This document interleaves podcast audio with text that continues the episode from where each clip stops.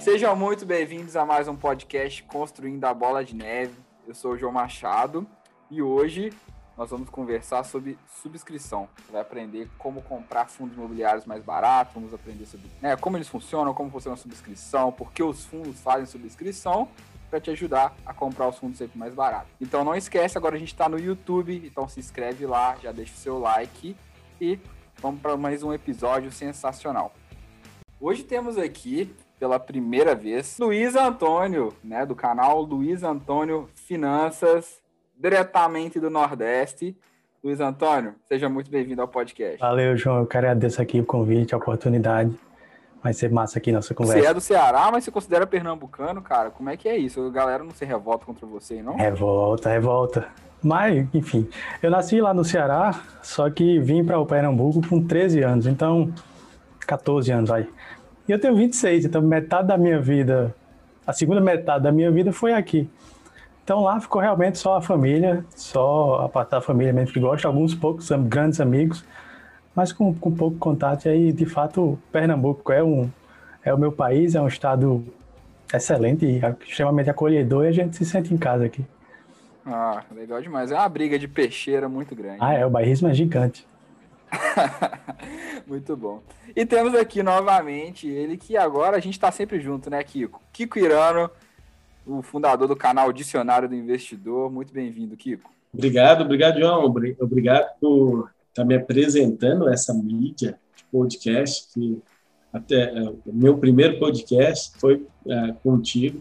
Ainda quero conhecer e crescer um pouquinho mais, mas obrigado por estar aqui presente é, para bater esse papo, para a gente levar a informação para muito mais pessoas. Quanto mais pessoas estiverem aprendendo de sobre fundos imobiliários, sobre subscrição, que é uma coisa muito importante, que, que não é tão comum em ações, que chamamos lá de follow-on, não é tão comum, é raro acontecer. Quando acontece, todo, todos os acionistas acham tremendas oportunidades. Em fundos imobiliários, nós temos isso um atrás do outro. É, infelizmente, ou felizmente, está acontecendo uma atrás da outra agora. Então, nós temos que saber o que é e como tirar proveito delas, já que nós chegamos primeiro na, nos nossos fundos imobiliários. Cara, legal. E o fundo imobiliário, né? A subscrição, Kiko, é meio que sua especialidade, né? Foi assim que você começou a ganhar mais engajamento assim no YouTube, né? Porque eu vejo que você tem as leituras, você fala sobre as subscrições, né? Pois é, realmente eu, eu me dei muito bem quando eu posso te dizer que início de 2020, os vídeos sobre subscrição do BCFF11 e do MXRF11, que foram as duas, se vocês olharem, tiveram uma nova emissão no mês de janeiro, foram esses dois vídeos que me deram alavancada. Saltou o canal de mil para cinco mil seguidores um intervalo de 40 dias, que foi justo da subscrição. Onde o grande diferencial, além de falar o que é e tudo, era mostrar na prática como fazer. Para minha sorte, eu tinha o MXRF11 em seis corretoras diferentes, então eu tinha condições de subscrever ele em seis corretoras diferentes e mostrar para os outros e por incrível que pareça, tem mais uma corretora ainda, que foi um inscrito no canal que mandou o vídeo para mim. E eu coloquei, então eu tinha sete vídeos de sete corretoras diferentes, como subscrever. Aí isso foi alavancando. E quanto mais eu, eu estudava subscrição, mais eu via que isso era uma coisa fundamental de se entender em fundos imobiliários. Cara, sensacional. Não sei o que é mais difícil, avaliar os ativos que vai comprar ou, né, fazer o management, né, cuidar de sete corretoras. O Kiko realmente Kiko só seu fazer até mesmo, review cara, das corretoras. Eu sou muito minucioso, né? É, eu, eu, é, assim, eu não fico todo dia entrando em todas as corretoras que eu tenho. Eu não tenho só sete, não. Eu tenho, tenho todas as corretoras. Todas as corretoras do Brasil. Tenho cadastro. Todos os bancos, né? Você tem todos todas, os bancos. Todas as né, corretoras, todos, todos os bancos do Brasil. Eu tenho cadastro. Né? Mas é, é, é, é. E, não, mas o interessante também é que eu aproveito oportunidades, né? Porque corretoras, as nada mais que são, é, talvez hoje, porque a gente está na bolsa, a gente não olha tanto, mas elas são prateleiras, cada corretora tem uma prateleira de oportunidade diferente. E eu que vim da renda fixa, eu fiz o trajeto correto, tá? O que, que eu chamo de trajeto correto? Cara sai da poupança, vai para renda fixa, tesouro direto, renda fixa, depois para fundos imobiliários, depois para ações. Tudo bem que eu entrei em ações primeiro, mas eu deixei quieto. Quando eu voltei, quando eu realmente falei, agora eu sou investidor, eu fiz o trajeto correto. É, agora as pessoas já vão direto, ah, eu já vou direto comprar IRB ou IBR, sem ter passado por tudo antes. Quando você está lá, hoje, por exemplo, a gente vê corretoras, tudo bem que não é o foco de hoje, a gente vê corretoras com CDBs que são tão interessantes quanto o HCTR. E, e para mim, eu considero um risco menor em termos de retorno. Legal, depois nós temos que fazer um episódio só sobre isso, Kiko falando aí dessas corretoras. Bom, bom, show de bola. E temos aqui também ele, que agora é engenheiro oficial, né? E também o nosso roteirista do podcast, que agora tem Instagram, que ele não tinha Instagram, e agora, graças a mim, é um membro do Clubhouse. Bem-vindo, Bezão. Isso aí, João. Depois de tantos episódios passando como 99% engenheiro, finalmente chegou o dia de me declarar como engenheiro químico. Fico muito feliz, muito contente por essa conquista. E vamos lá, né? Vamos, vamos ter novidades aí, depois a gente vai contar, né? Criei um Instagram que nós vamos ter novidades aí mais para frente. Mas vamos hoje focar aí na, nas subscrições, vamos aprender muito com esses nossos queridos convidados que a gente tem aqui hoje. E vamos aprender como é que a gente cuida de sete corretoras também, que essa aí foi muito boa, cara.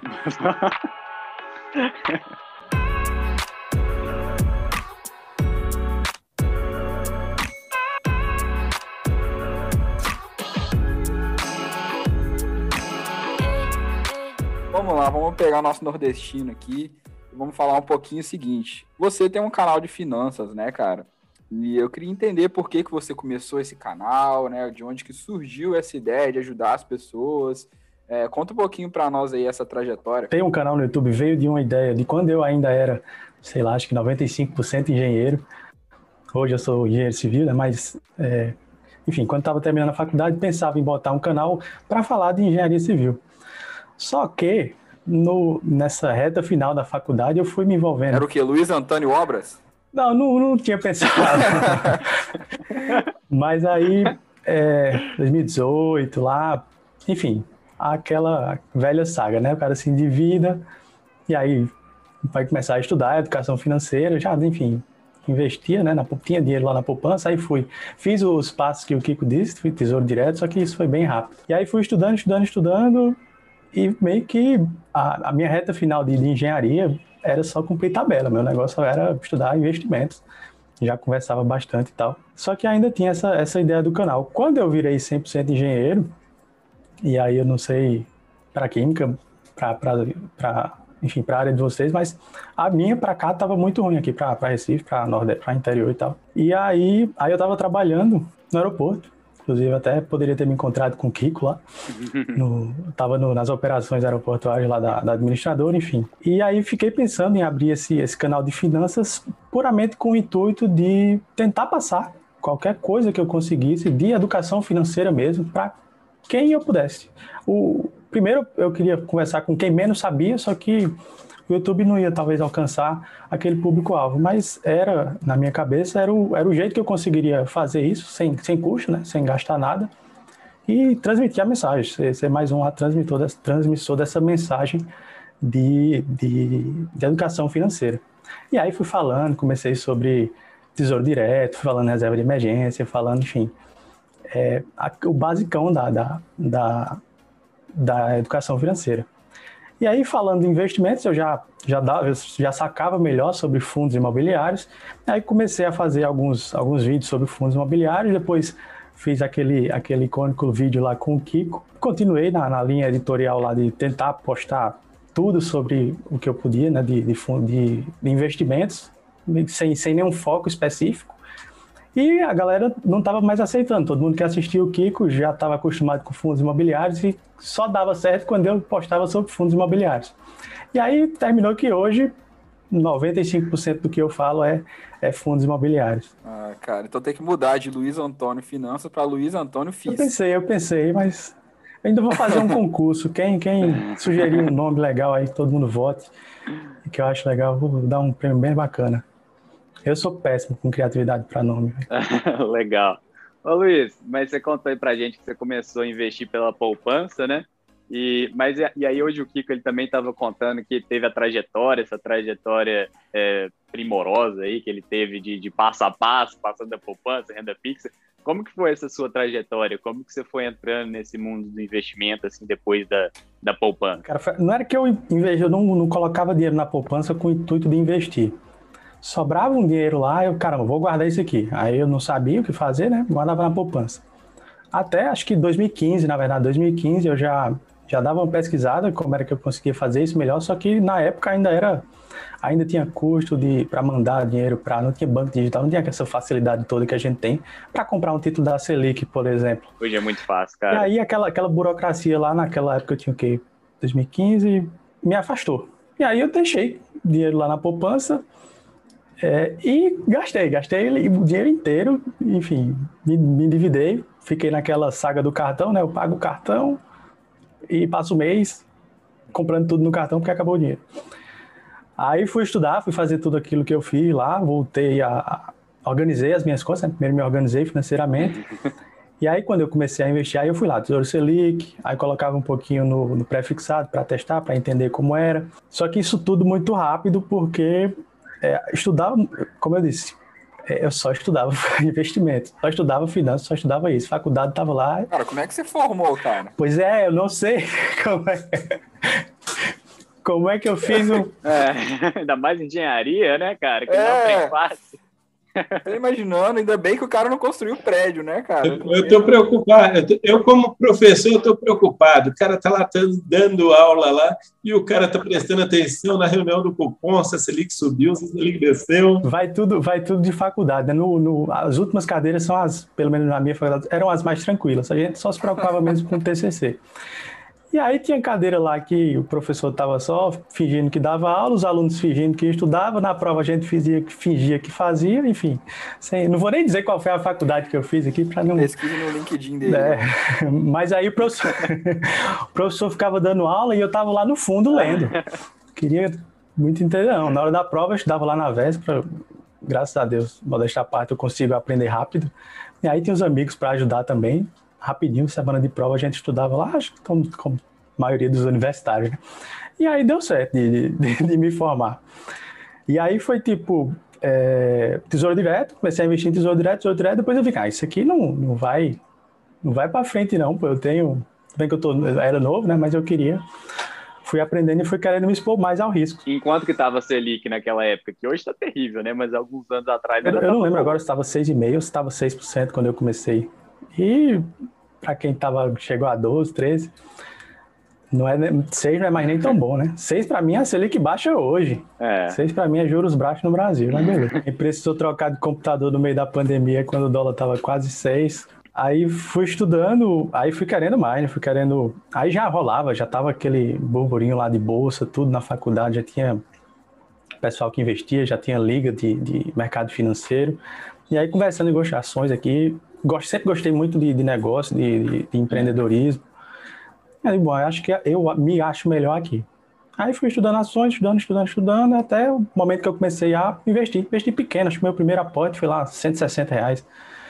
Pra, pra, só para botar o pé na água. Sabia nem o que, era que eu estava fazendo, não. Comprei Itaúsa, Banco do Brasil, se não me engano, MRV, porque era da minha área, eu conhecia. Que é importante, né, Luiz? Empresa. É importante o pessoal colocar o pé na água para poder já criar essa, quebrar essa barreira. De continuar investindo, porque às vezes o pessoal fica esperando, ah, vou esperar até eu saber muito bem o que eu estou fazendo. Melhor você colocar o pezinho, colocar um pouquinho, para já ir rolando Exatamente. a bola, né? E eu tinha, eu tive essa, passei um tempo com essa limitação, não, eu vou estudar para eu realmente saber, é dinheiro, vou saber o que é que eu estou fazendo. Deu um mês, eu vi, não, você precisa botar alguma coisa aqui, como é que eu vou estudar sem, é. sem ter nunca comprado nada? Aí botei lá 160 na, na corretora, lá na Clear, fiz essas compras que eu falei, estudava vorazmente, aí eu já não, já não fui mais investir na Clear, já passei para Inter, porque para o Banco Inter, porque para mim era, era mais fácil, aí fiquei só por lá. E aí em seguida veio os fundos imobiliários, comecei com o MXRF também por esse mesmo motivo de, de conseguir botar com pouco, né? Porque para minha realidade, para minha realidade na época, se eu fosse buscar lá um fundo de 100, 120, eu só ia conseguir fazer aquilo no mês. E, e aí passei um tempão com o MXRF, MXRF, por isso também que hoje ele é um queridinho meu. por, por, pelo que ele representa né, na minha história. Queridinho de todos nós. É, queridinho de todos nós. É, o Kiko ele tá me devendo uma blusa do Eu Amo MXRF11. Mas uma coisa que eu achei legal que o Luiz falou é que ele começou com uma empresa que ele conhecia, né, do setor dele. Porque uma coisa que é legal, por exemplo, o Kiko ele trabalha na área de tecnologia e tudo, então ele consegue avaliar melhor as empresas de tecnologia. Às vezes você é, sei lá, de uma área de petróleo, né? Não sei. Você consegue estudar melhor essas empresas. E uma coisa que é muito engraçada é que tem muito médico investindo em Petrobras, sendo que ele podia investir, sei lá, em Fleury, Odontoprev, não sei. E muito, não sei lá, é, engenheiro investindo em banco, né? Então, isso aí eu acho bem legal, né? Você conhe... ir pelo setor que você conhecia melhor, que aí você é, se sentir mais seguro, né, Luiz? Por causa disso, não. Foi, acho que talvez foi o, nesse meu primeiro investimento foi o mais racional. Itaú eu pensei de que mal vai fazer eu ser sócio, né? Naquela mentalidade do Itaú. Vem aqui. E aí, tipo, se eu tô botando lá, sei lá, acho que foi 50, 60 reais se, se quebrasse no outro dia, eu não ia quebrar junto. Tava lá realmente na, naquela parte lá do aprender rápido, errar rápido, só para errar e com pouco dinheiro. E, e, aqui, no, e aqui no Brasil, é, eu diria que sim, você tem que entrar onde você, você conhece. E caso você não conheça nada, tem que entrar nos grandão. Os líderes de é, mercado, né? É, é, é, entrar no Itaú, né? né? Itaú é porque são os grandes, são os maiores e a gente não tem para onde correr. É mais ou menos isso. É, é, mais ou menos como eu fiz quando fui entrar lá nos Estados Unidos. Eu não sei quem é, mas eu quero ser sócio da Apple. pronto. A Google eu uso todo santo dia, eu quero ser sócio da Google. Agora tem várias outras empresas menores que talvez dariam ganho de capital, alguma coisa, mas isso para isso o cara tem que estudar mesmo. Eu, eu, eu entrei na, na Crot 3, que agora é Cogna, né? Quando virou Cogna, eu não comprei mais, não, nunca mais tive. Eu vendi ainda com lucro na época de Crotes 3. Na verdade, com a mudança de governo para um governo de direita aqui no Brasil, eu já achava que, que o lucro dela era muito grande em cima de bolsas estudantis. É, é, é, e isso já não ia continuar mais acontecendo nesse governo de direita, e é dito e feito. Foi o que aconteceu. Então, eu vendi, teve uma alta muito grande, por incrível que pareça, com a eleição do, do do atual presidente, não vou falar o nome, né? É, é, muito impressionante. Aí eu vendi nessa alta, porque eu sabia que depois. Aí hoje tem gente até hoje esperando, aí agora virou Cogna, né? É, até hoje esperando que há uma, uma renovação, algum milagre em cima do Cogna 3, mas né, com, é, é, é, eu, como educador, já sei que passou a época dela. A época dela era aquele momento que Conga, ela tinha Conga é 15. 75% das receitas vindo de bolsas federais, ah, das receitas de nível de, do ensino superior, né? Vindo de bolsas federais. Hoje isso aí, isso aí caiu para 12%, 18%, está entre 12% e 18%. É uma queda considerável mesmo. E eles ainda dividiram a empresa lá, que o que é ensino médio caiu fora, é, foi para uma outra empresa. Então, assim, a Cogna já que a gente já, eu já falei, né, citei a empresa, avaliar tanto para entrar quanto para não entrar, o ideal é que você conheça o, o ramo de atividade. Show de bola, velho. É, é que a aula que, que o professor Kiko deu aqui, cara. É isso, a importância de conhecer o setor. Então, Conga não é 15, galera. Conga é 3 por 15.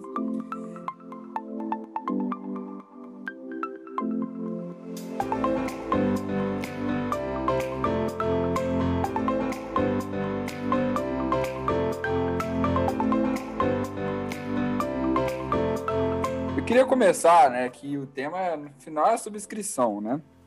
É, uma coisa que eu queria que eu achar legal vocês explicarem para o pessoal que está ouvindo, o que, que é subscrição, né? E por que as empresas fazem subscrição, os fundos imobiliários. Estou com o REIT na cabeça falando empresa.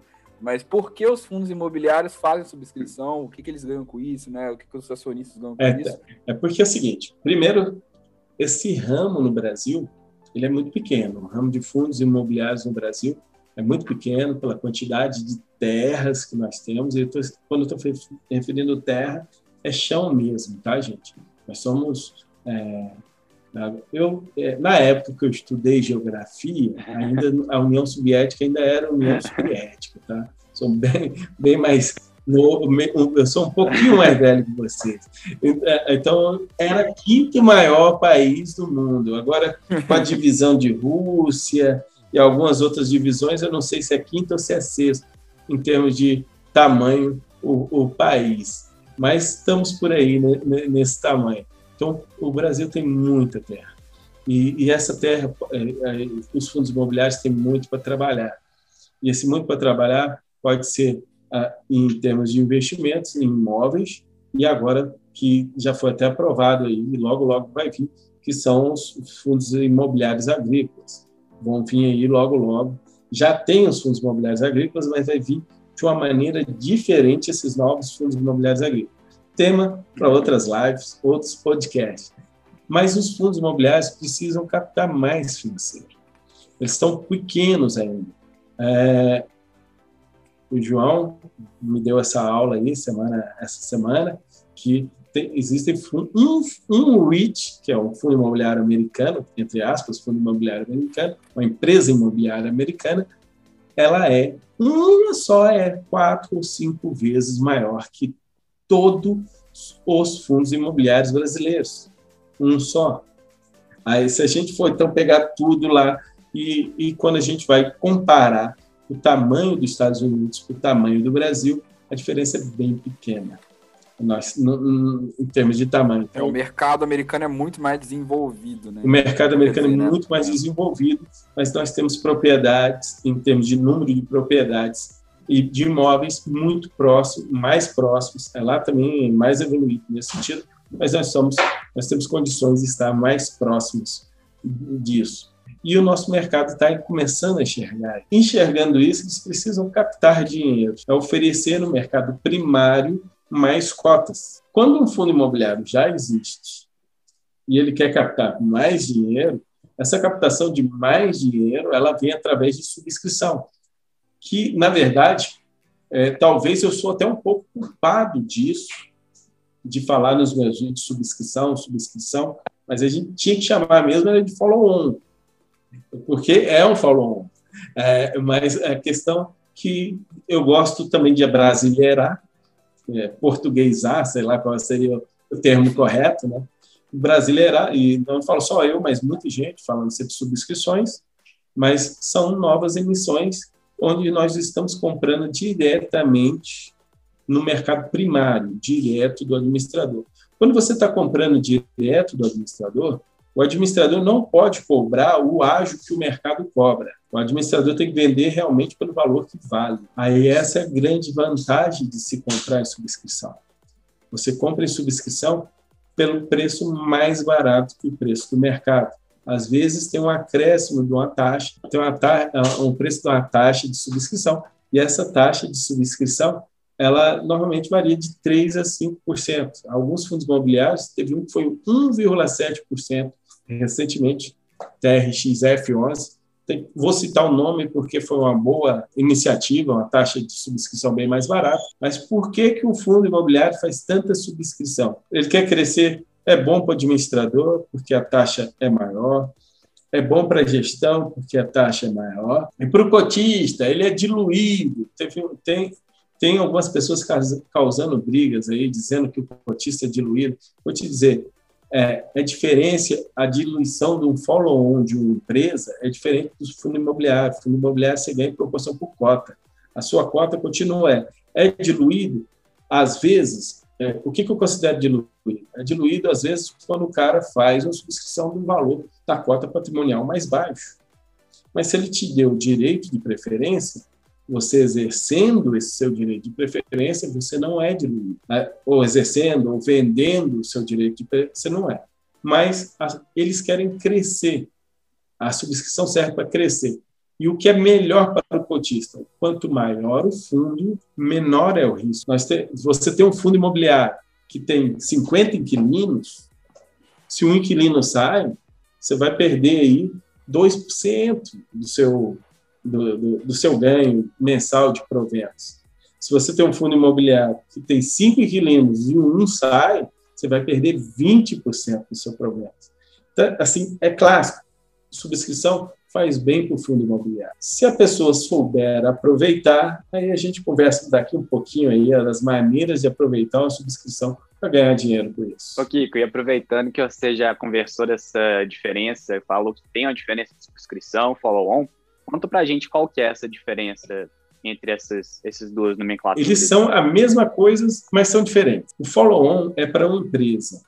É, vou citar aqui o follow-on do Banco Inter. Uhum. O follow-on do Banco Inter, ele emitiu, ele fez a captação de um financeiro através de uma nova emissão de ações, e essa captação desse financeiro ela já é para um determinado investimento, mas esse determinado investimento é, ele pode ou não ser lucrativo, pode ser apenas é, aumentou o patrimônio líquido do, do, do Banco Inter e agora o lucro vai ser dividido, em vez para 100 ações, agora para 120 ações. Aí vai realmente diluir. Então, follow-on é normal. O follow-on é mais uma aposta que você está apostando que a empresa vai pegar esse financeiro, vai fazer excelentes investimentos e o lucro dela no futuro vai ser muito maior. Em subscrição, ela nas subscrições perfeitas, quando eu falo perfeitas, o cara já fala o pipeline, aonde vai investir, então você já tem uma ideia de retorno é, pipeline é os, os ativos objetivo da subscrição. Aí você já tem uma, uma ideia de retorno, onde ele vai investir, aí você já sabe que vai ter o, o, o, patrimônio do fundo, vamos dizer que o fundo é, é um, um milhão de reais e está aumentando para dois milhões de reais. O patrimônio do fundo vai dobrar, mas a lucratividade dele também vai dobrar. Então, vai, não vai significar nada para o cotista. Eu, que, se ele ganhava 10 centavos por cota, ele vai continuar ganhando 10 centavos por cota, porque aumentou o fundo, dobrou a quantidade, dobrou o lucro, mas dobrou a quantidade de cotas. Então, ele não é diluído nesse sentido. Essas são o que a gente espera de toda subscrição. Tem subscrição que não, não diz o pipeline, tem subscrição que o dinheiro fica parado em renda fixa, que está acontecendo com o VRTA 11, fica parado em renda fixa e aí o retorno não tem, aí acaba se tendo uma diluição. Só que quando atualmente nós estamos falando dos campeões mesmo, né, do IRDM 11, HCTR 11, e que estão são extremamente rápidos, você não é diluído de maneira nenhuma porque eles estão. Talvez você seja diluído porque os investimentos mais antigos têm umas taxas ma maiores, porque a realidade da Selic antes era outra. Hoje, é, quando eles vão fazer novos investimentos, é, mas mesmo assim o prêmio ainda é muito grande, o, o prêmio que esses fundos imobiliários estão respondendo. Então, ele, você não é diluído em fundos imobiliários. Quando você seria diluído? Quando a gestão faz um mau trabalho e demora para alocar o seu financeiro. Aí você é diluído. E, e isso acontece com alguns fundos imobiliários. É, próprio MXRF11, nosso querido, terminou a, a última subscrição, e demoraram três meses para conseguir alocar todo o financeiro, escolhendo a dedo os ativos. Cara, eu acho que tem, tem a, o custo de oportunidade também, né, Kiko? Porque, por exemplo, é, a gente passou pela pandemia e o VISC 11, né, o fundo da Vinci, é, ele tinha muito caixa porque ele tinha feito subscrição antes da pandemia e ele tinha não tinha alocado esse recurso. Então ele conseguiu é, é. aproveitar boas oportunidades durante a pandemia porque ele tinha dinheiro em caixa também. Então, às vezes, o fundo ele quer aproveitar. Chegou a pegar um shopping a 30% mais barato do valor Exatamente. que então a subscrição vale a pena isso, nesse Isso é, é vale a pena porque às vezes o shopping, o shopping, o fundo no geral, ele não tem dinheiro para poder comprar, né, aquele ativo, mas aí ele faz uma subscrição, ele enche o caixa e aproveita aquela oportunidade, que ele só tem aquela oportunidade naquele momento. Então vale muito a pena para o cotista nesse, nessas, nessas ocasiões. Né? Ô, João, é legal também contar para o pessoal, assim, às vezes até por que, essas subscrições são importantes, porque os fundos imobiliários, eles têm que repassar 95% dos lucros para os seu cotistas, né? Então sobra muito pouco para eles investirem. Então acaba que essa se torna uma maneira deles terem esse capital para poder crescer, para poder investir é, em novas propriedades. Isso é legal. E o Kiko também falou sobre diluição. É, eu acho que é legal pensar também que, mesmo se você não, não aderir à subscrição, é, o fundo ele vai estar crescendo com os novos investimentos, que ele falou, vão estar sendo declarados, bem explicitados é, no, no, aviso que vai vir ao mercado, você vai estar tá fazendo parte, tendo uma parte menor de um todo que é maior. Então, então é, é, é bacana, é maior, né? Exatamente. É, então, é. passando aqui. O que é melhor? É melhor você ter um apartamento pequeno, que é todo seu, em um bairro ruim, ou você ter um apartamento menor em um bairro mais nobre, né? Porque ele vai ter mais condição de se, de se valorizar, né? Eu acho que é, é, é basicamente isso. Não sei se você quer adicionar alguma coisa, Luiz. Eu quero, eu quero retroceder um pouquinho, fazer um gancho com o que o Bernardo falou. Os fundos imobiliários, eles só podem, eles são obrigados, né, a, distribuir 95% dos lucros que eles oferem no semestre, né, que eles ganham lá no semestre. E por isso eles não conseguem crescer, né, não conseguem guardar dinheiro para, por exemplo, fazer caixa lá e comprar um, um, um imóvel novo lá e aumentar o patrimônio do fundo. E aí, por causa disso, eles crescem do jeito que o Kiko falou, emitindo novas, novas cotas, né? Fazendo novas emissões. Para mim é tudo a mesma coisa por nome só, né? Novas emissões, subscrição, follow-on. Por que é que eles só podem crescer assim, né? Ah, talvez alguém que esteja ouvindo aí tenha, tenha familiaridade com fundo multimercado ou fundo de, de ações e sabe lá que para comprar esses fundos, é tudo fundo, né? Tudo fundo é o quê? É um monte de gente que se junta e bota dinheiro na mão de um cara lá que vai gerir isso para os investidores. Só que os fundos imobiliários eles são constituídos em regime de, de condomínio fechado. Então ele faz no IPO dele lá, ele tem um número X de cotas e esse número não pode mudar. Se eu quiser entrar, eu preciso comprar uma cota de terceiros. Então por isso que o fundo imobiliário não consegue captar dinheiro de outra forma, se não fazendo essas subscrições. E aí, é, eu queria levantar um, um, ponto que eu acho que gera bastante confusão na cabeça das pessoas e que em alguns vídeos meus já vi muita gente comentando, revoltadamente inclusive, que a, essas emissões são horríveis porque é, as gestoras estão só interessadas porque a, aumentar o patrimônio do fundo aumenta proporcionalmente o que ela ganha na taxa de administração. E eu acho que a gente precisa desconstruir isso, porque se a gestora está gerindo lá um bilhão e ela tem, e lógico, ela tem que receber por isso, né? ninguém vai trabalhar de graça. Se ela passar a gerir, administrar 2 bilhões, 3, 4, a responsabilidade dela é muito maior e é, é justo que ela ganhe é, por isso, né? Só que a taxa, proporcionalmente, a taxa em si não aumenta, né? Proporcionalmente não aumenta. Inclusive, às vezes, até pode diminuir quando a, a regra lá do, da taxa de administração é em cascata. Então, o fundo começa com 1,2, e aí quando ele passa de 1 bilhão, por exemplo, ele pode descer a, a taxa de administração dele para 1. Então acho importante falar disso para ninguém estar tá se estressando mesmo, se estressando e tendo raiva, é, enfim, sem motivos.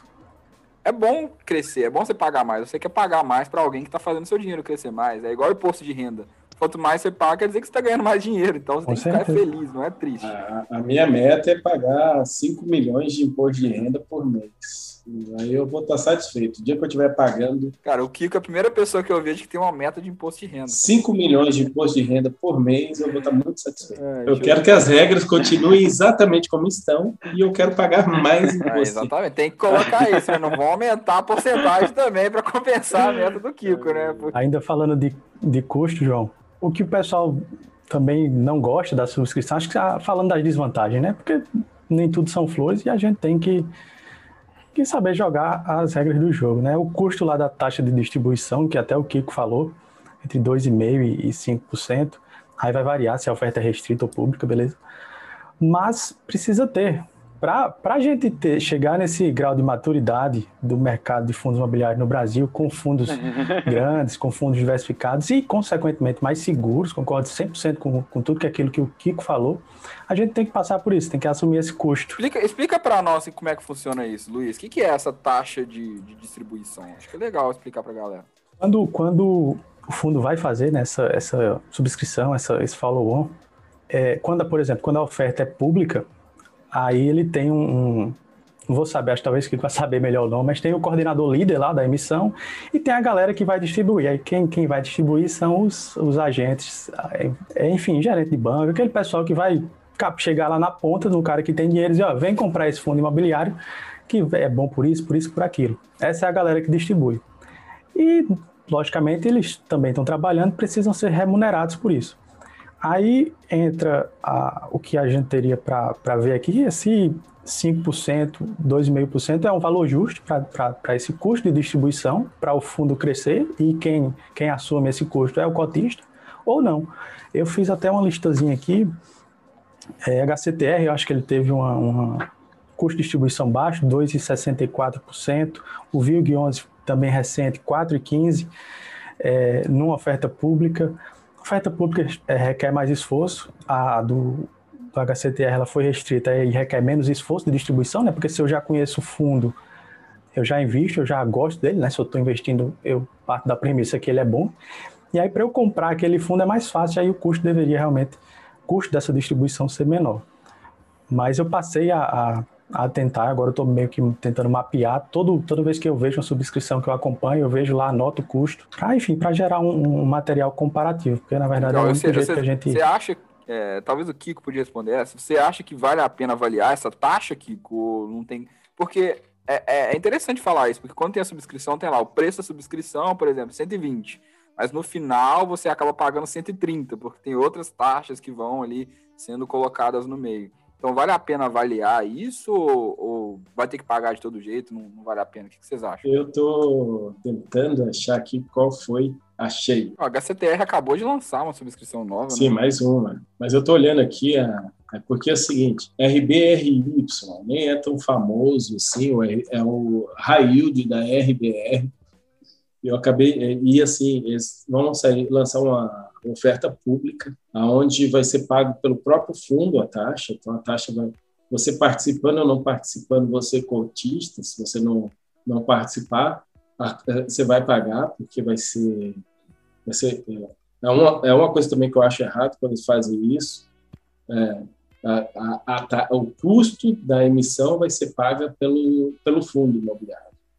Não vai ser pago pela pessoa. Igual esses casos que o Luiz estava falando, a pessoa paga 100 mais 5 da taxa, 100 mais 3 da taxa.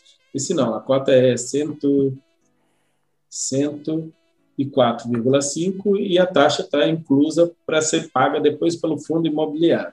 Mas o que eu achei perfeito no, no prospecto, que eles colocaram para onde vai cada... São R$ 3,95 a taxa. A taxa custa R$ 3,95. Eles colocaram para onde vai cada centavo da taxa. Aí daí a gente pode saber aonde é que pode a indústria melhorar para reduzir Legal, cara. É, tem que ficar atento a tudo que está acontecendo, né? E deixa eu perguntar, deixa eu mudar um pouquinho aqui, é o seguinte. Quando que vocês entram, cara? Quando que vocês decidem, tipo assim, eu vou exercer o meu, meu direito de subscrição? Como é que funciona a estratégia de vocês aí nesse ponto? Olá. É, eu sempre penso, e aí, poxa, também recebo um monte de perguntas. Vale a pena entrar na subscrição tal? Tá valendo? Não tá valendo? E a minha resposta é a mesma é como eu faço com a minha, né? Qualquer investimento que eu vou fazer, eu olho primeiro para a carteira, depois para o ativo. Então, se dentro, lógico, partindo do princípio, né, que está mais barato comprar na subscrição, independente aí, respondendo lá um pouco a pergunta do João, é, se eu considero esse, esse custo, se ele é alto ou baixo aí, se ele for muito alto, eu, eu vou deixar de entrar na subscrição? Não, não vou. Se todo o resto estiver favorável, eh, não vai ser o custo que vai me, me tirar da subscrição. Mas aí, partindo do princípio que está tudo ok, eu, a, a, menos que, no caso do, do HCTR da vida, que a diferença esteja muito grande, aí eu vou, aí eu vou desbalancear minha carteira. Mas se for um, um caso mais trivial, eu realmente só, só, só faço a subscrição se na minha carteira couber é, enfim, aumentar a, a posição. Se para mim estiver fazendo sentido aumentar a posição naquele fundo, naquele e momento. Tem um percentual mínimo de desconto assim que você busca em relação ao preço que está sendo praticado no mercado para poder falar, não, a partir desse percentual aqui está valendo a pena? Não, a, em valor nominal assim eu realmente nunca nunca fiz esse racional não. Se tá fazendo sentido entrar naquele momento, pode estar tá um, dois reais, estando mais barato, aí eu vou lá mesmo, assim, é, porque tem a questão que demora um pouquinho, né, para ser integralizado, eu vou deixar de, de perder alguns meses, um, dois, três, no máximo, meses de distribuição. Aí isso, esse, essa diferença compensando, eu subscrevo. É legal, você tem a perspectiva de que ele vai continuar crescendo, você tem, acho que tem os imóveis, imóveis são bons, tem bons fundamentos o fundo. É, se você tem a oportunidade de comprar ele mais barato, estando mais barato, tá bom, né? Contanto que respeite essa questão que você falou dos proventos. O único problema que eu acho que tem é se você tiver uma perspectiva é, de no curto prazo ter algum problema, se for uma perda de inquilino é, muito eminente, em que possa despencar o preço, mas se não, acho que no geral, é, tendo um desconto, uhum. tá legal de você. Cara, é legal isso, porque é, quando, eu, quando eu avalio também, é, eu comungo dessa ideia de que é, tem que olhar para sua carteira. Porque, por exemplo, o HCTR é, era, uma, era uma das minhas maiores posições ano passado, e aí ele começou a fazer várias subscrições, e eu fui entrando nas subscrições, e quando eu vi o HCTR estava quase 30% da minha carteira. Porque eu tinha, eu tinha, eu comecei a ter várias cotas, e aí a subscrição eram muitas cotas também, então começou a virar uma, uma bola de neve dentro da minha carteira. E, e aí teve uma hora que eu tive que parar, não, pera aí, né? Realmente, senão daqui a pouco eu tô exposto demais a isso daqui. Como é triste, tá cheio de HCT. É White people problem. que pena, né? João, você comentou que você tinha muita subscrição também. Às vezes seria legal para o pessoal comentar como que funciona esse fator de subscrição. É, como que ele é calculado e definido a partir de... É, você tem um determinado número de cotas e dependendo desse número de cotas, você vai ter um determinado número de direitos, dependendo desse fator, né? Como que funciona isso daí? É isso mesmo. Conta quando que você entra aí, Kiko. Essa aí eu tô curioso, tô curioso. O Kiko eu tô anotando aqui. Então tá, eu vou fazer uma atrás da outra. Eu vou responder a anterior e, e, logo, em, e logo em seguida. É, é, é, o, que o, o que o Luiz falou é fundamental. Você tem uma estratégia. Você tem uma estratégia de ter tantos por cento em papel, tantos por cento em tijolo, tantos por cento em papel high yield, tantos por cento em papel high grade, tantos por cento em, em multipropriedades, tantos por cento em, e assim por diante, por setor. Você tem uma estratégia. Aí, às vezes, um fundo igual agora está acontecendo com a HCTR, quarta subscrição seguida, uma atrás da outra, você acaba, se você entrar em todas, você acaba tendo algum problema. Porém, é, existem estratégias para você utilizar para você ganhar dinheiro com isso e não aumentar a sua posição, que é a estratégia de vender e subscrever, também conhecida como arbitragem. É, é, é você vende e subscreve. Sim, para não é, é, é, bem comum isso. A gente fala um pouquinho mais para frente sobre estratégias. Eu, eu posso ficar, pela minha experiência, o máximo que fica são dois, dois meses sem proventos.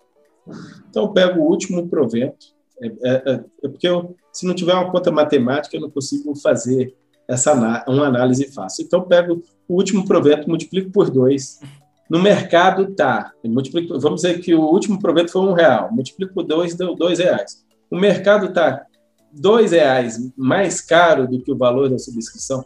Tá, vou subscrever. Não tá, não vou subscrever. É, é, é, conta de padaria mesmo, é bem simples. Eu olho, se eu, se vou subscrever, não vou subscrever. O TRX, última subscrição, comprei no mercado. Não subscrevi. Eu queria aumentar minha posição no TRX, ia subscrever, esperei até o último momento, estava exatamente dois centavos só de diferença do mercado para subscrição, comprei no mercado, recebi os proventos, logo de, demorou liberar as cotas, para falar a verdade, nem sei se já foram liberadas, mas, é, mas elas recebem proventos pró-ratas, mas era melhor comprar no mercado. Então, basicamente, eu uso isso. É lógico que, quando a gente olha para a HCTR, que a distância é muito larga da subscrição para o valor, da, valor de mercado, e RDM, DEVA 11, sempre vale a pena fazer alguma. Aí vamos falar do fator de subscrição. Um fundo imobiliário, quando ele quer crescer, e isso não é todo fundo, tá, gente? Por um certo momento eu achei que isso era obrigatório, como se fosse uma regra de fundos imobiliários, mas isso não está escrito em lugar nenhum, mas a não ser no regulamento do próprio fundo. Aí o que determina? Um fundo imobiliário, quando ele quer crescer, o percentual que ele quer crescer, ele oferece aos seus cotistas para eles não serem diluídos no seu percentual de participação, para crescerem o mesmo percentual. Então, se o fundo vai crescer 30%, ele oferece um fator de subscrição de 30% de direitos para os cotistas exercerem seus direitos eh, e aumentarem a sua, a sua posição em 30%. Exemplo, se o cara tem 10 cotas, ele vai poder subscrever três novas cotas comprando direto do administrador mais barato. É, tinha uma época que eu achava que isso era regra, que todos. Aí depois que eu fui ler os regulamentos da Quineia, aí eu vi que isso não é regra. Mas grande, tirando os fundos da Quineia, o regulamento de todos os outros fundos imobiliários seguem, seguem isso. Aí, então, todo fundo imobiliário, quando ele cresce, eu sou cotista, tenho uma posição, não posição da minha carteira, minha participação no fundo imobiliário ela é de 1%. E o fundo vai crescer 30%, eles oferecem meus direitos para que eu mantenha essa minha posição de 1%. E eu decido pelo direito se eu exercer, se eu vou exercer ou não, mas eles me dão esse direito de exercer. Esses direitos é o que a gente chama de fator de preferência. Esse fator de preferência ele é simplesmente a quantidade de novas cotas dividido pelas cotas que já existem. O fundo imobiliário tem um milhão de cotas e ele lança 350 mil novas cotas, você pega 350 mil, divide por um milhão, vai dar 0,35. 0,35 é o fator você pega a quantidade de cotas que você tem na data base, que é aquela data que é a data de corte, que diz quem vai participar que era cotista nessa data, e multiplica por esse fator de preferência. Esse fator de preferência, às vezes as pessoas ficam chateadas. Por exemplo, se é 35 e a pessoa tem 5, vai dar 1, o, o pessoal de engenharia me ajuda aí nessa conta. É, é, é 1,8. É, a pior, a pior coisa que tem é quando dá vírgula é, é 1,95. Aí assim, o cara né? ah, vai arredondar para 2? Não. É, né? é 1. Você Não. trunca. Lá na informática nós chamamos de truncar. É, que é o arredondar para baixo. Não existe arredondar para baixo, né? Mas é, é, é ele trunca. Ele, então ele elimina. Então a pessoa não. só recebe um direito. número inteiro. Né? Aí a pessoa fala, ah, mas por que, que não põe para mais gente? A quantidade de direitos ela é certinha.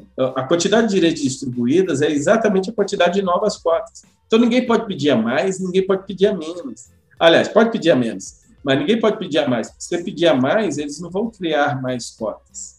Inventaram agora um montante adicional lá nas sobras que pode é, é, ter mais cotas, né? mas sem um montante adicional, não tem. É aquelas, se tem 350 mil cotas, essas 350 mil foram divididas entre os cotistas. Aí nós temos que esperar se os cotistas subscreveram ou não subscreveram. Para aqueles que não subscreveram, aí vão para sobras, as cotas que não são subscritas. Vão para sobras, aí as sobras são distribuídas para aqueles que quiserem, é, que subscreveram na preferência e querem subscrever.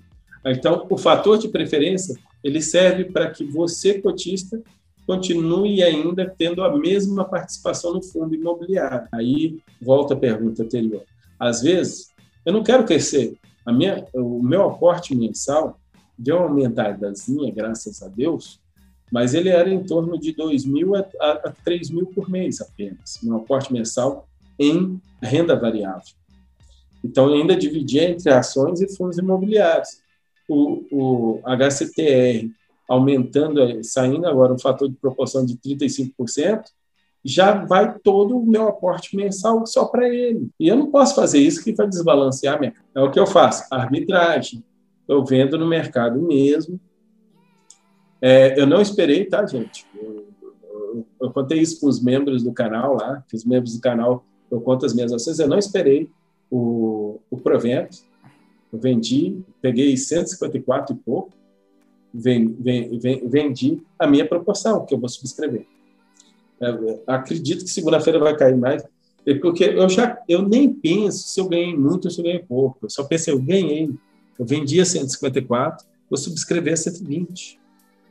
É, é, é, meu pensamento é só esse. Ah, mas você podia ter, talvez, pego 160. Não, eu não quero. Eu quero se eu, eu conseguir manter minha carteira, não vou aportar mais em HCTR, não vou aportar mais e ainda sobrou um pouquinho de dinheiro para aportar em outra coisa.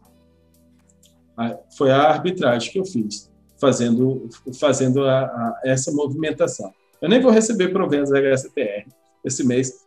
Aliás, vou receber eh, da, do, dos, do, dos 65%, mas desses 35% eu vendi antes de, de, da, da database, porque eu simplesmente pensei, pô, vender 154 para subscrever 120 já é um tremendo de um lucro.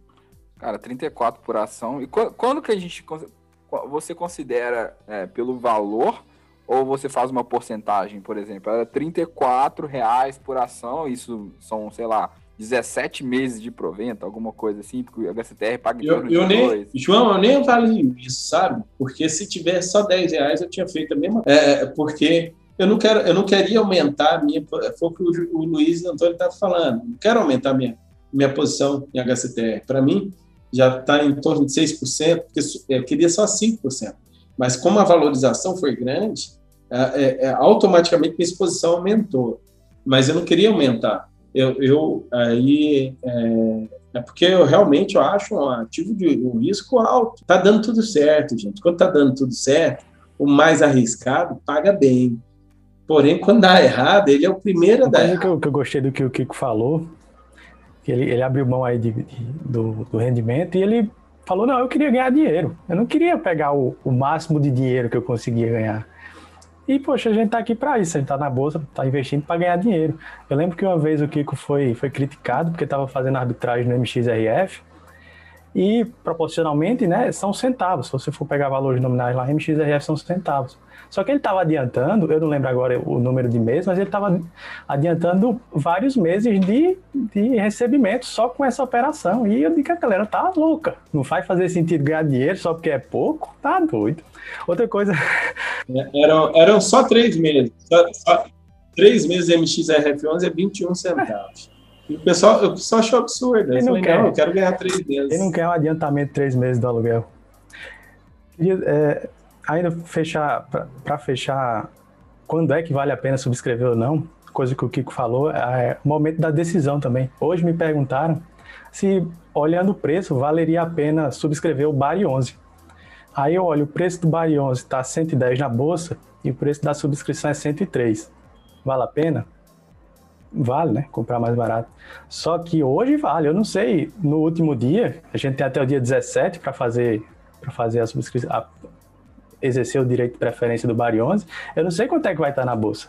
Então, se você está pensando em fazer, em participar de alguma subscrição, primeiro confere lá com a tua corretora qual é o último momento, se é meio-dia, qual é o horário e o último dia realmente você pode fazer isso e posterga, faz que é brasileiro mesmo, assume e posterga até o último momento para saber se realmente vai valer a pena ou não. Eu, eu não deixo muito no último momento para não dar erro, mas pelo menos vamos assim, se o final é dia, dia, dia 19, é. eu deixo até dia 18 para tomar a decisão.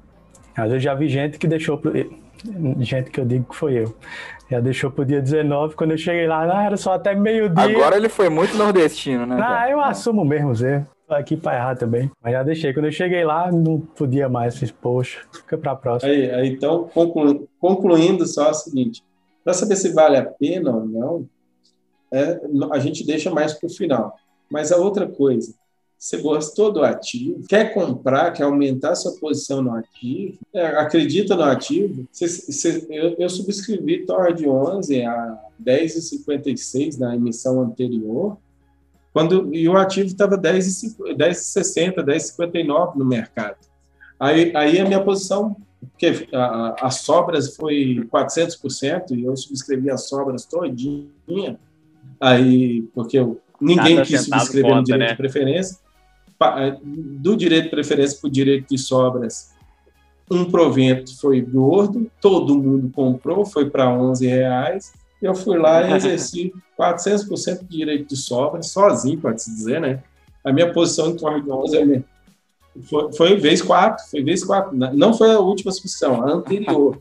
A anterior, a anterior eles não eles não estavam conseguindo, eles tiveram que ir para os investidores profissionais lá, várias rodadas, eles tiveram que fazer todas as rodadas, o TOR de 11 dos investidores profissionais para poder conseguir. Eu eu peguei todas as cotas que eu pedi no meu direito de sobras. É, a, a, e, e, de repente, aí, de repente todo mundo quer TOR de 11.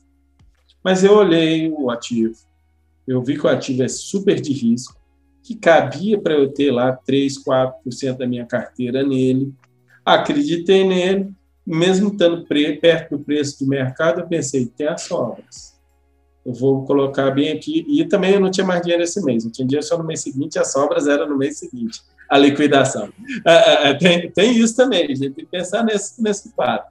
Aí eu entrei, subscrevi, chegou na sobra, subscrevi mais e aumentou bem a posição. Agora, tanto que agora eu subscrevi só direitos e sobras, nem tentei montante adicional. É, porque, também não ia dar, não, porque a, o rateio foi grande demais, mas, mas eu nem tentei montante adicional, porque minha posição nele já está grande, bem razoável. Mas o, a, a, questão é, se você acredita no ativo, você vai lá e subscreve, não precisa olhar. Eu, eu, eu subscrevi a LGCP 11 a 100 reais. Se você olhar agora no mercado, ele está abaixo de 100 reais. Mas eu subscrevi ele a 100 reais. Mas o que tem? Tem hora que a gente compra o ativo. Eu acredito no ativo. Se o mercado não está acreditando agora, quando é, eu vou aproveitando e vou comprando. Quando o mercado começar a acreditar no ativo igual eu acredito, aí eu só vou ficar rindo com as paredes, igual eu estou com o Tor de 11. O Tor de 11 agora vai bater de novo 13 reais.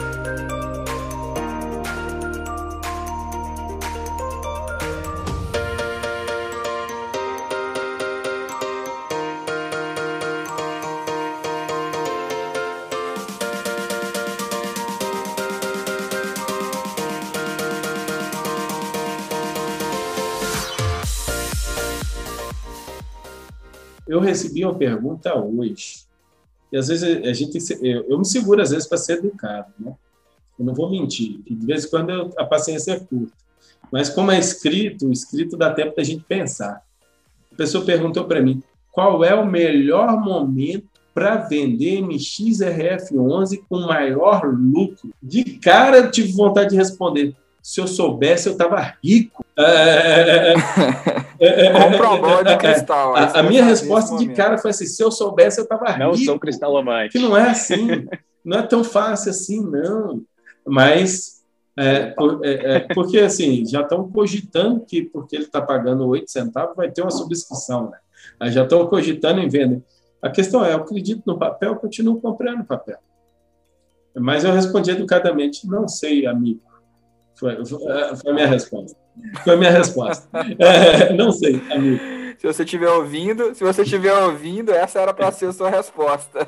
É, é, pois é. Não, bola de cristal quem tem são só os trailers de elite. Só os trailers, os trailers sabem. E, e, e, o pior é que é o seguinte, eu acho que tem uns trailers que eles colocam um delay no, no, no gráfico deles que eles transmitem e ficam enxergando em outro aqui em tempo real.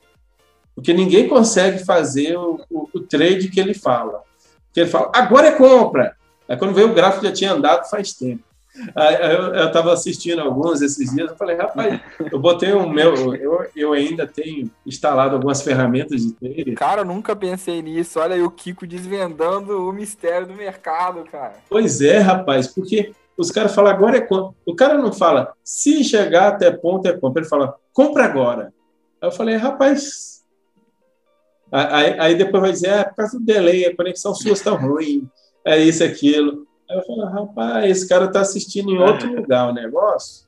Quando ele vê o gráfico dando a esticada aqui, aí ele canta com delay aqui de 30 segundos. É, é, é, aqui, em algum lugar tem. É, assim, minha impressão, né? não, nada contra. Esses dias estava até defendendo. Eu acredito que tem trader que, que, que, que consegue viver Bom. de trade, ter sucesso, acredito mesmo que tem. Assim, assim como ainda tem baleias no mundo, quase você não vê uma por aí escondida, assim como você vê o, o, a, a, urso branco lá, o urso polar, você quase não acha eles, é, é, é o mico-leão dourado, é, mas tem trader também que vive disso. Tem sim, tem. Eu acredito. Tem. não, mas tem, gente. Eu, eu não estou dizendo que é impossível. Só estou dizendo que tem. Está em extinção. é, o que, que é mais difícil de achar, né? O dente de sabre ou o trader que ganhou dinheiro?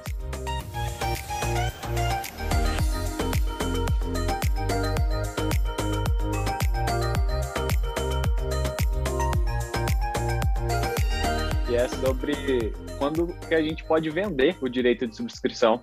Quando que é vantajoso vender, quando que é vantajoso subscrever? O que, que vocês acham? Que que eu? Não, para mim é, é, é, o inverso, né? Quando não é vantajoso subscrever, dito aquilo que eu falei, né?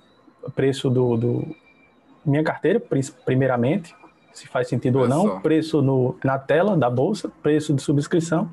Se não for vantajoso, eu vendo. Se até for vantajoso, mas na minha carteira não fizer sentido estar tá comprando naquele momento, eu vendo também. Já, inclusive, já cheguei a vender é, os direitos de MXRF, porque na época só tinha ele, mas não vou comprar mais agora, porque, enfim, não queria mais. Aí fui lá e vendi. Eu confesso que, que o fato de você estar tá recebendo, é, prestando atenção de informação demais, e observando muito movimento de mercado, eu, eu tô, quando, quando tem uma oferta 400 e é liberada a negociação de direitos, aí vamos dizer que eu tenha 100 direitos, eu estou vendendo tudo no primeiro dia e recomprando no último. Eu, eu, fiz isso agora no Bari 11, Bari 11, Bari 11 eu não tinha muito direitos, tá? Bari 11 eu tinha acho que 37 direitos, eu vendia 4,50. Posso até olhar quanto está o preço agora, eu vendi lá no primeiro dia 4,50 e nos dois últimos dias eu vou policiar para comprar novamente os direitos e subscrever. Vou tentar comprar um, um, um cinquenta por aí, três reais no bolso por, por direito guardado. É, é, mais ou menos essa história. Isso aí. É, mas é porque eu estou o tempo todo acompanhando. Mas o Bari 11 é um fundo que eu quero. Às vezes tem fundo imobiliário que eu não quero continuar nele, participar dele, ou crescer, eu vendo direito nem olho para trás. Foi isso que eu fiz com XPPR 11. É, foi, é, foi livre a negociação. No primeiro dia eu vendi. O primeiro dia é o dia que os direitos estão mais caros, tá, gente?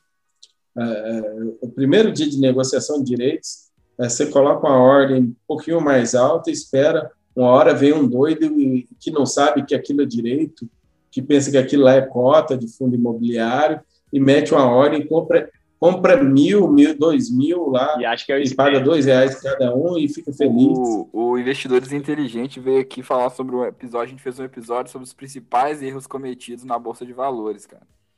E, e ele falou que teve um seguidor dele que comprou, é, acho que mil direitos de subscrição, achando que era ação, tá?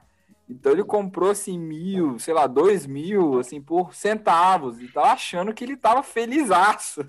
Só que quando chegou no dia de, de, da liquidação, ele não tinha dinheiro, e aí o direito virou pó. Então ele perdeu lá dois mil direitos vezes o valor que ele pagou, então ele tomou um prejuízo gigantesco. Então fiquem atentos, galera. Ah, assim, já me apareceu muitas pessoas, até, até 10 mil reais eu já vi gente perder. O negócio é tem, as pessoas não têm a informação. Então, é, é, vamos dizer assim, eu, eu fico olhando aqui pelo a câmera ao contrário para pentear o cabelo. É, é, eu estou usando essa estratégia já, com o Mário 11, mas tipo o CVBI também teve negociação de direitos. Ele eu não fiz isso, eu simplesmente fui lá e subscrevi. Eu também quero aumentar minha posição no CVBI, eu acredito. Se eu fui lá e subscrevi, mas a questão é que o Bari 11 estava meio surreal, chegou a ser negociado a sete reais um direito. Aí eu olhei para isso, rapaz, eu vou vender bem aqui, que chegar no último dia de negociação vai ter um monte de neguinho desesperado que comprou sem querer, vai vender isso por qualquer 50 centavos que conseguir pegar. Aí, aí então, eu, eu, eu vou tentar.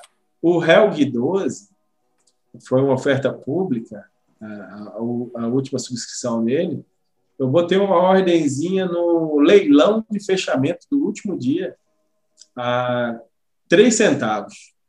Eu coloquei lá 10. E não prestei atenção. Achei que não tinha dado certo. Você acredita que executou duas?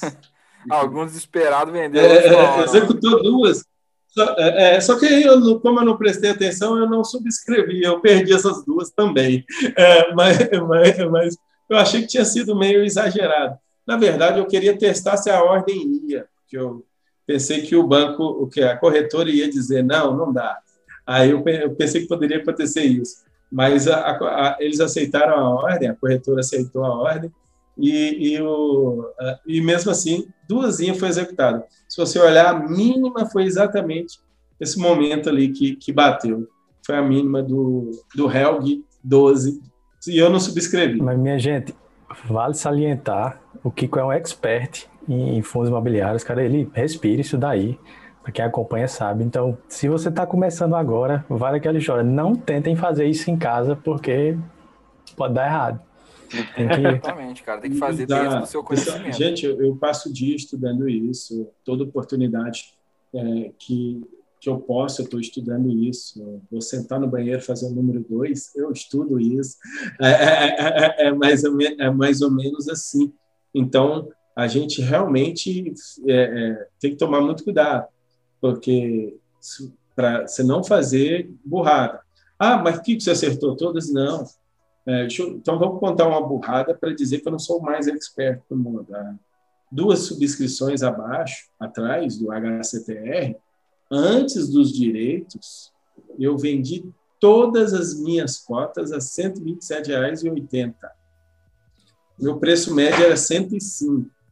Então, eu tive um lucro de, de R$ 22,00 mas você tira 20% aí de imposto de renda, já, já cai os 22 aí para 17 pouquinho, né?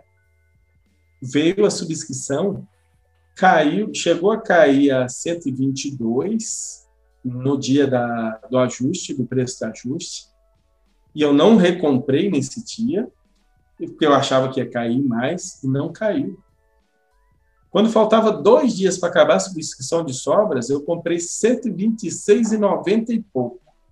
Mais barato que eu vendi, mas se você botar o imposto de renda que eu tive que pagar, tive, ficou mais caro do, do que eu vendi. E, e, eu comprei tudo de novo nesse dia. E, e, e, assim, e assustado, com medo. No outro dia já era 131, 132, 133, 134. E, e assim foi embora e está hoje, do jeito que vocês estão vendo, 150. Então, quando o pessoal, quando o pessoal fala qual é o seu preço médio em HCTR, aí eu digo 127. Os caras, nossa, alto assim? Mas não, é porque eu fui fazer essa estratégia, que eu vendi tudo e tive que comprar de novo. Era R$ 126,99 a minha recompra. Tive que comprar de novo e não dá certo, porque nem sempre a gente acerta. E quando eu faço isso, é isso aqui da carteira é 5%. É, não, não é, eu não estou fazendo, igual o João está com 30% da carteira HCTR. Jamais ele vai fazer isso com 30% da carteira. Eu faço isso com isso aqui. E se não desse para recomprar, eu ia comprar outro ativo indexado ao IGPM, que estava barato na época, tipo o Bari 11, tipo o DEVA ainda não existia. Mas eu ia comprar outro, o Habitat, ia comprar outro ativo indexado ao IGPM na época, se não desse para pegar o, o próprio HCTR. Mas eu peguei Cara, um pouquinho mais barato do que eu vendi. Mas a gente erra, erra bastante.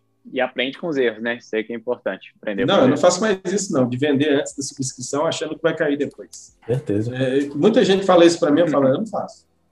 Eu vendo para eu vendo para arbitrar, que aí eu sei que eu vou comprar na arbitragem mais barata, na, na, subscrição mais barata. Mas vender achando que vai cair, eu não faço mais Cara, isso. Show de bola. É isso, cada um tem que fazer dentro da sua estratégia, né? É, exatamente. Quando eu vi que tal, que se eu subscrevesse ia passar dos 30%, eu falei assim, não, pera aí, eu vou pegar esse dinheiro, vou comprar outros fundos aqui, vou diluir esse HCTR que tá ficando muito perigoso. Cara, show de bola. E pra gente terminar então, pessoal, eu queria saber se vocês têm alguma outra estratégia, porque a subscrição é uma ótima maneira de a gente comprar fundo imobiliário é, mais barato, né? porque você está comprando ali com um preço descontado. Vocês têm alguma outra estratégia, né? O Vinícius veio aqui, Vinícius Klein, e eu chamava ele de Vinícius Klein, aprendi que é Klein. E ele também falava. e ele falou que ele usa o modelo de Gordon, né? Vocês têm alguma estratégia, alguma coisa que vocês usam para precificar e saber se o fundo imobiliário está é, descontado ou não? Eu vira e mexe, eu, eu uso o modelo de Gordon, só que para fundos imobiliários muito específicos, muito específicos e muito específicos mesmo. Logicamente, só de tijolo, de tijolo, né? Mas eu acho o modelo de Gordon ainda um pouco limitado, por mais que dê para a gente ter uma, uma noção lá. Tem outras formas de a gente fazer, eu tento evitar, porque nem sempre eu consigo a quantidade de informações que eu precisaria para fazer esse preço justo, esse valuation. E aí eu opto por, por manter a, estratégia do, de já investir nos fundos que eu já invisto a um preço justo, quando eu vou investir, eu busco o que está mais descontado dentro da minha carteira. Quando eu vou buscar um fundo novo para acrescentar essa carteira, aí eu tento é, precificações diferentes, né? Como o Gordon, como essas outras que eu falei, para tentar achar o, o, mais descontado dentro dessas opções de fora. Acho que eu já, já soltei o vídeo, posso falar. Eu estava na dúvida se eu investia no XPIN, no, no, no HGRU ou no TRXF. E aí eu fui no racional do, do para mim qualquer um tava legal de investir, e aí eu fui no racional do, do descontado e eu consegui, e eu optei pelo, pelo XPI, pelo XP Industrial, que estava 18% descontado pela métrica do meu preço justo, dentro das minhas opções de prêmio né, e de risco, e o outro estava, se não me engano, 14 e o outro 11. Então, fui no mais descontado, é, é uma das formas que eu uso também. Legal. Custo-oportunidade, então, basicamente. E você, você eu, eu tava aqui, eu tava aqui contando quantos fundos imobiliários eu tenho hoje. Cara, eu ia te perguntar isso, porque o Kiko fala de tanto fundo imobiliário, cara, que às vezes eu fico até perdido. Dá até nó na cara. cabeça. É, né, quantos você tem? Da última vez que a gente conversou, acho que você tinha uns 20, né? 23, alguma coisa assim. Pois é, é eu, eu, eu acrescentei, né? Eu, não, eu queria chegar a, a, reduzir isso para 20, mas não dou conta, não. Esse que é o problema. Tipo, está na hora de aportar. Aí, aí, eu, como conheço os fundos, eu vejo fundos com características parecidas e mais baratos. 31, então, eu cheguei a 31. 31 agora. fundos imobiliários. É quase um ETF, 31. né? É um ETF. Cara, a gente, a gente tem que fazer um documentário sobre a vida do Kiko, sobre como ele tem cartão de todos os bancos, administra sete corretoras e 31 fundos imobiliários. E as ações, né? GNT, Confia. Sou, sou, sou, sou, pai solteiro, eu, eu cuido da minha filha. A minha, a minha, esposa me ajuda, né? Mas não é filha ah, dela. O Kiko então ainda? Não, GNT, espera aí, GNT. O Kiko teve quatro esposas, três esposas, quatro esposas? Quatro, quatro. É quatro, quatro esposas, é. É o Fábio Júnior dos investimentos. É. Documentário, GNT, é, GNT, confia e me dá 15% do... é, vale a pena, vale a pena. Quatro, né? Essa história é fabulosa ainda tem, é, é, tem algumas coisas para administrar, ainda tenho que cuidar do meu. Eu, aliás, meus pais são excelentes, são muito jovens, mas eles ainda apanham muito para tecnologia e hoje aí tudo tudo sou eu que faço por eles lá para administrar as coisas meu pai o patrimônio do meu pai tudo eu faço que eles que, que eles prestem atenção isso é o é mais importante Aí, às vezes, acontece de chegar meio-dia e tudo que é mais importante eu já fiz. Cara, dois, três empregos, sete corretoras, 31 fundos imobiliários, meu Deus. Tem que fazer um podcast sobre o que. Mas só para a gente fechar essa parte aqui da estratégia, então, eu só queria perguntar para vocês dois se vocês é, combinam também, é, às vezes, um pouco de análise técnica para poder avaliar a precificação dos ativos junto dessas outras estratégias de avaliar os fundamentos da empresa? Eu, eu, vou assumir que eu já tentei fazer isso, já tentei fazer, só que eu, eu vi que eu estava gastando muita energia uma coisa que não, no momento lá não, não estava vendo diferença, estava vendo diferença não. Até porque os fundos imobiliários são menos, bem menos voláteis do que as ações, aí eu acho que não, não compensa, não. Cara, o Lírio Parisotto, né, que é um dos maiores investidores do Brasil, né, ele é bilionário aí, ele fala que a análise gráfica é o Kama Sutra do, do mercado financeiro, que ninguém entende o que está acontecendo ali, só está seguindo. É, é, é, porque os caras, os caras que gostam de figura, eles enxergam é, tudo ombro, que é cabeça, ombro. Tipo, é. Assim, aqui é o ombro, cabeça, ombro, por isso caiu. Ah, não, aqui, aqui é porque foi um, um, um, um diamante que rompeu. Aqui é sei lá o quê. Os cara, é, é, é, não, nada contra. Né? Analisar depois que o gráfico já foi formado é fácil. Quer ver antes. Ela fala que aqui é um diamante, pode romper para baixo ou para cima. Que diferença faz? É para baixo ou para cima? É, pra, só tem duas opções, né, cara? Ou vai para baixo ou vai para cima, não tem jeito, né? Isso que é complicado.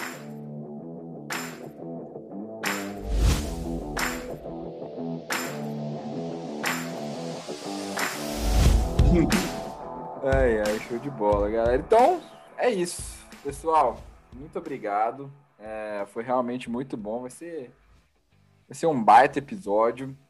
Queria agradecer vocês aqui. Primeiro, obrigado, Kiko, porque é a segunda vez que o Kiko vem aqui, né? Obrigado pelo seu tempo. O Kiko sempre trazendo bons insights. O Kiko especialista aí, é o, o nosso especialista em fundos imobiliários, subscrição, tudo que tem isso aí, a gente conversa com ele. Kiko, muito obrigado. E deixa aí, fala um pouquinho do seu canal aí, deixa qual que é o canal para o pessoal te seguir lá no YouTube também, no Instagram. Então, tá, pessoal, agradeço suas palavras aí. É, o aprendizado ele é contínuo aqui, toda vez que a gente está presente é bom, porque a gente está batendo papo e está aprendendo mais a cada dia. Então, é, é um aprendizado contínuo. O canal é Dicionário do Investidor, lá no YouTube tem um carinho de gravata lá, meio de azul lá ao fundo. Então vocês vão achar lá o canal facilmente. E, e estou no Instagram também, ainda caminhando, muito devagar no Instagram, mas também adicionar o investidor underline no final. Você acha lá também o, o, o, o nosso canal. Ultimamente estou postando pelo menos lá os dividendos, os proventos pagos um, uma tabelinha aí para já ajudar. E direto sai caixinha de perguntas que o pessoal gosta de fazer. Show de bola. Muito obrigado por estar aqui, viu, meu amigo? Tamo junto, tamo junto, Kiko. E Luiz, muito obrigado, primeira vez aqui. eu que agradeço o convite. Para mim foi, poxa, uma honra incrível do caramba conversar com vocês aí. Sempre uma aula estar com o Kiko, com vocês.